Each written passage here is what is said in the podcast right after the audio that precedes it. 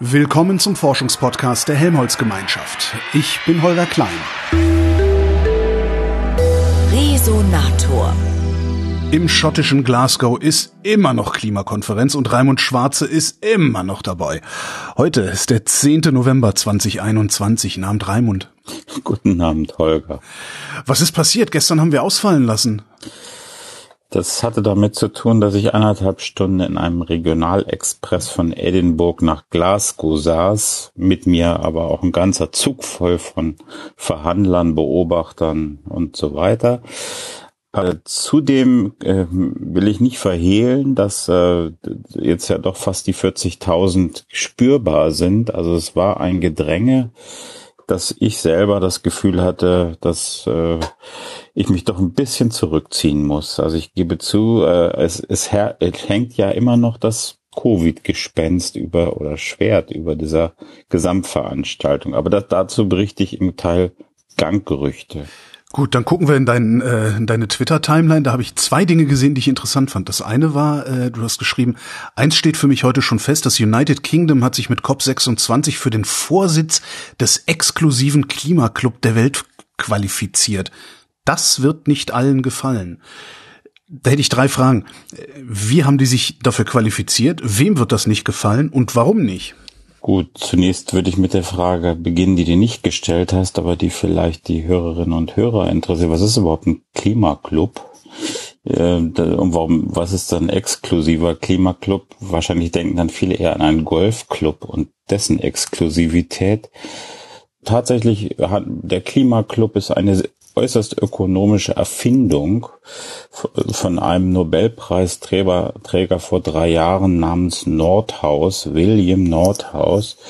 Mag jetzt gar nicht interessieren, muss auch nicht. Äh, entscheidend ist, dass er gesagt hat, wir können etwas überwinden, nämlich dieses grundlegende sogenannte Trittbrettfahrerproblem. Man kann einfach äh, ohne eigene Anstrengung erbringen, äh, auf den Anstrengungen anderer aufbauen und sich dadurch ein paar Kosten sparen. Und wenn alle das aber machen, dann landen wir in einem sogenannten Gefangenen-Dilemma.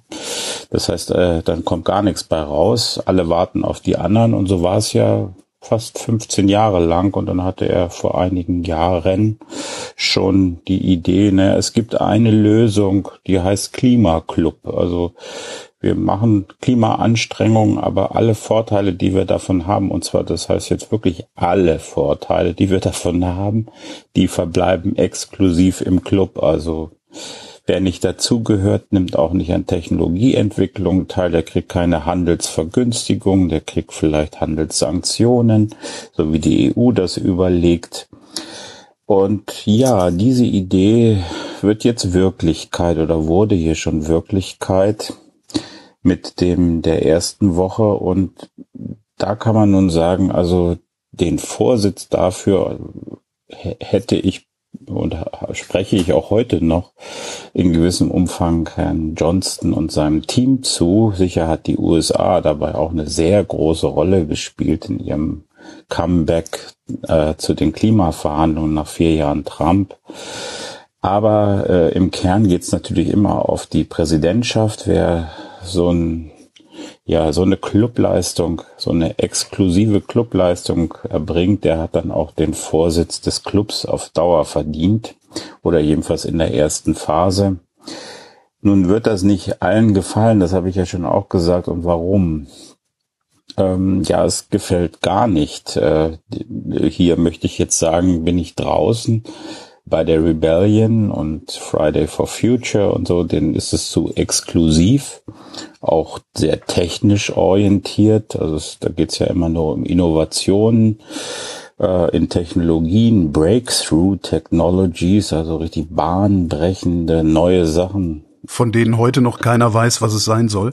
Teilweise wissen wir das noch gar nicht. Teilweise sind es vielleicht auch ein bisschen zweifelhaft, ob man die so nennen kann. Ich weiß gar nicht, ob ein Elektroautomobil nun wirklich eine Breakthrough Innovation ist. Aber wie auch immer, was immer wir im Zusammenhang mit E-Autos und noch gar nicht bekannten Technologien wie jetzt Direct Carbon Capture Capture, Air Capture äh, bekommen können, das bleibt alles dem Club und da kann keiner mehr dran teilhaben, er sei denn, er tritt ein.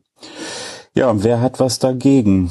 Also außer den äh, Demonstrierenden außerhalb hat sich eben auch jetzt innerhalb der Konferenz eine doch breite Opposition im jetzt heute Abend erfolgten Aussprache gezeigt, die mich eher skeptisch macht. Also nicht, ob Herr Johnston den Vorsitz vom Club bekommt, sondern ob der Club genau das erreicht und ob es hier auf Basis dieser Clubvereinbarung, die es ja bislang nur sind, die haben ja mit dem Verhandlungsergebnis hier eigentlich nur, nur eins gemeinsam, dass der Vorsitz von dem Club und der Vorsitz dieser Verhandlungen jetzt beides mal Großbritannien heißt.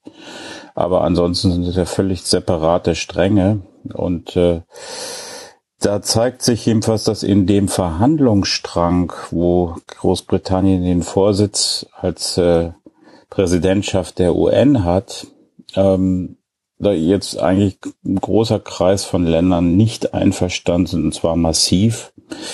Also äh, ich mache mal ein Beispiel. Die Afrikanische Union sagte jetzt zuletzt, äh, das sei jetzt gar kein Entwurfstext, was ja schon eigentlich sagt, das ist nur der, die erste Stufe, sondern es sei ein, allenfalls ein vorgeschlagener Entwurfstext. Ne?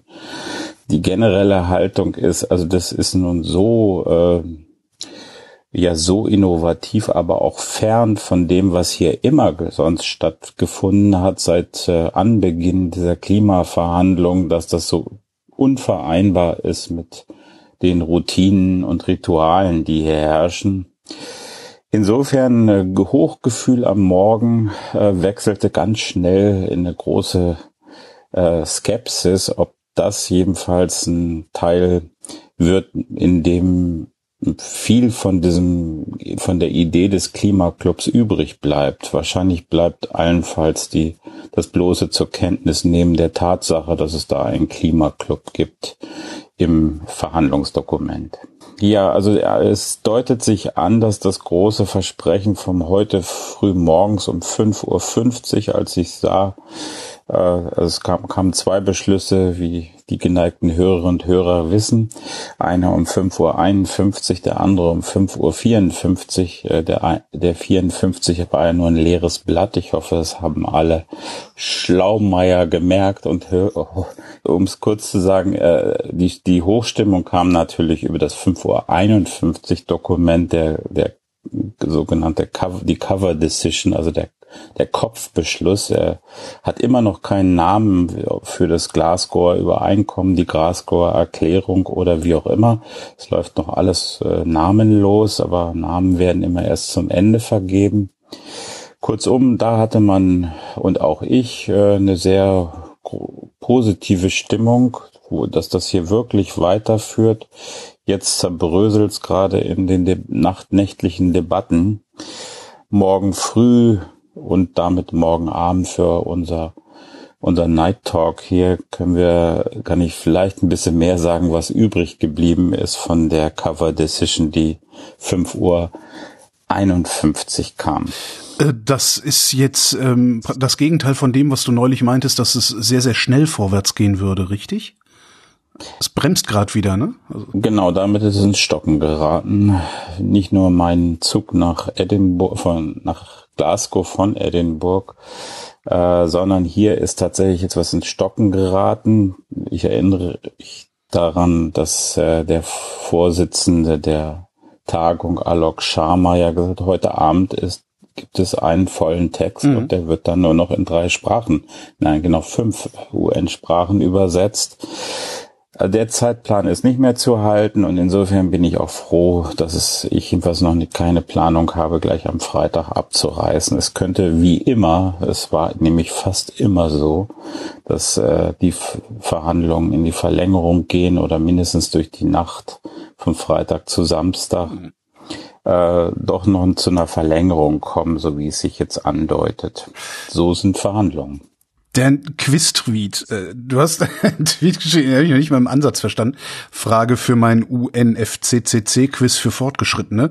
Warum ist ein Dokument 1 CMP 16 leer? Und du hast angekündigt, dass du es heute Abend auflösen wirst. Worum geht's bitte? Ja. Ja, gerne würde ich natürlich den Kreis fragen. Ich denke, die, die bis, bis jetzt uns zugehört haben, die müssen also schon zu den Fortgeschrittenen gezählt werden. Aber da das nicht geht in diesem Fall, äh, kläre ich es gleich auf. Also, und das hat was, eine interessante Komponente, nämlich, es gibt nämlich noch immer das Kyoto-Protokoll, das lebt und lebt und lebt und keiner weiß es, dass es lebt. Äh, es wurde, es ist ja 2012 förmlich geendet und äh, dann wurde nochmal in Doha äh, eine Verlängerung beschlossen des Kyoto-Protokolls bis Ende 2020 aber es wurde auch erst im Jahr 2020 ratifiziert. Äh, die Fortgeschrittenen wissen, dass, ein, dass eine Erklärung oder ein Übereinkommen, was nur unterschrieben ist, noch nichts gilt, bis dann eben hinreichend viele Länder das durch ihre nationalen Parlamente ratifiziert und das heißt beschlossen haben. Und das ist erst äh, kurz bevor es sozusagen zum Sterbezeitpunkt kam, äh, ratifiziert worden. Und das äh, ist ja in sich ja schon mal eine interessante Frage. Warum lässt man etwas, was eigentlich schon in wenigen Monaten zu Ende ist, nochmal aufleben durch Beschluss? Ja, der Kern ist nicht nur, dass dann alle äh, Leute, die da ihre Aufgaben da erfüllt haben, die dann auch wirklich in dem Sinne erfüllt haben, sondern alle Rechte daraus aus dem Handeln in der Zeit zwischen 2012 und 2020, die bestehen damit fort. Und dieses zweite Dokument äh, nimmt darauf Bezug. Es geht nämlich äh, um die Frage, wie wird mit den Kyoto-Mechanismen umgegangen und die Fortgeschrittenen wissen, dass die Verhandlungen in Ma Madrid dadurch ähm, gescheitert sind, dass äh, die Übertragung von alten Rechten aus dem Kyoto-Protokoll in das Paris-Abkommen genau der Grund war, an dem es gescheitert ist. Insofern, äh, so leer das Blatt ist und so unbedeutend so ein ja längst schon abgestorbener Ast ist, äh, ja, darauf sind eben manchmal noch ein paar faule Früchte und manche wollen gerne die ernten. Und äh, es geht gerade darum, diese zu beschränken.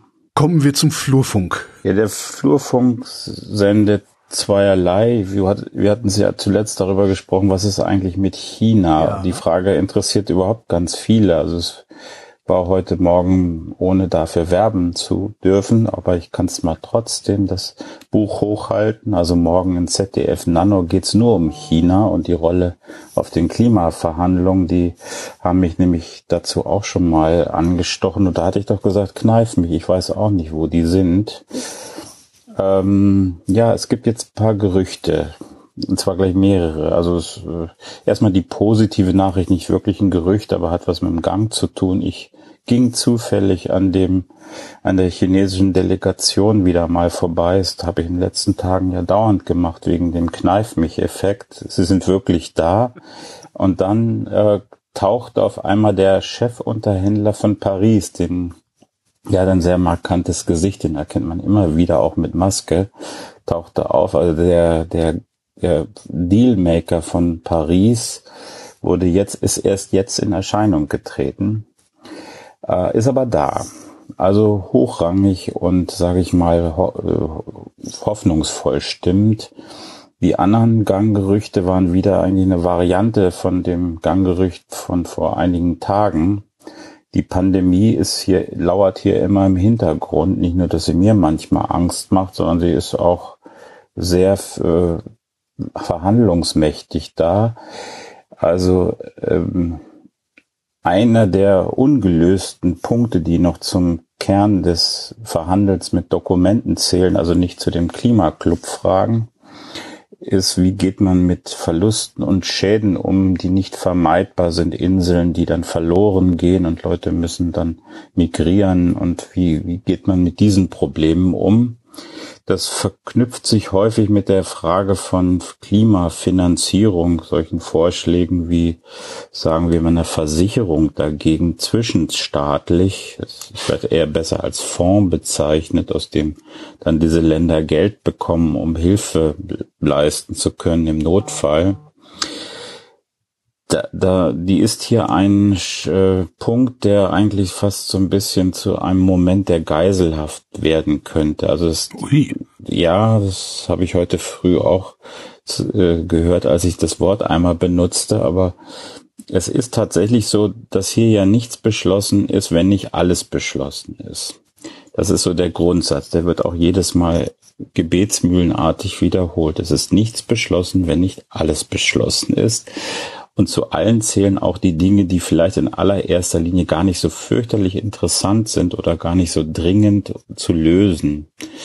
Akut zählt da eigentlich die Problematik Loss and Damage nicht dazu. Da gibt die, die hat auch so ein, da gibt es einen Mechanismus schon seit Warschau. Ähm, der sieht für diese Sitzung in Glasgow eigentlich keine schwerwiegenden Beschlüsse vor. Es geht eigentlich nur um Expertenkommissionen und so ein Kram. Aber da hier versprochen wurde, äh, in dem Dachdokument, aber äh, letzten Endes auf die Nationalstaaten runter versprochen, dass die Länder der, der, der OECD, den Ländern, die davon jetzt betroffen sind, also vor allem den Inselstaaten, Loss and Damages ersetzen, gewissermaßen in Form solcher Finanzmittel, die bereitgestellt werden aus dem Fonds da gab es halt, äh, da kann es knach, knallen, das ist ein ganz heißer Punkt. Äh, da, der ist, steht zwar gar nicht an und äh, wird aber einfach diskutiert unter diesem Verhandlungsstrang und wenn der nicht beschlossen ist, dann wird alles nicht beschlossen. Und wie es die Pandemie leider gewollt hat, ist der Verhandlungsführer für genau diesen Strang ein Chinese, der jetzt in die Quarantäne gehen musste zuvor aber noch die ganze Woche hier war und allerhand Menschen in den Verhandlungen, naja, getroffen hat, will ich jetzt erstmal nur sagen. Alles andere weiß das Ganggerücht nicht. Äh, aber das ist natürlich an einer kritischen Knoten gerade schlägt die Pandemie mal zu. Es gibt natürlich immer noch äh, Vertreter, allerdings, wie gesagt, es äh, sind hier sicher mehrere betroffen oder das Ganggerücht lässt jedenfalls die Variante zu, zu denken, es seien doch ganz viele betroffen.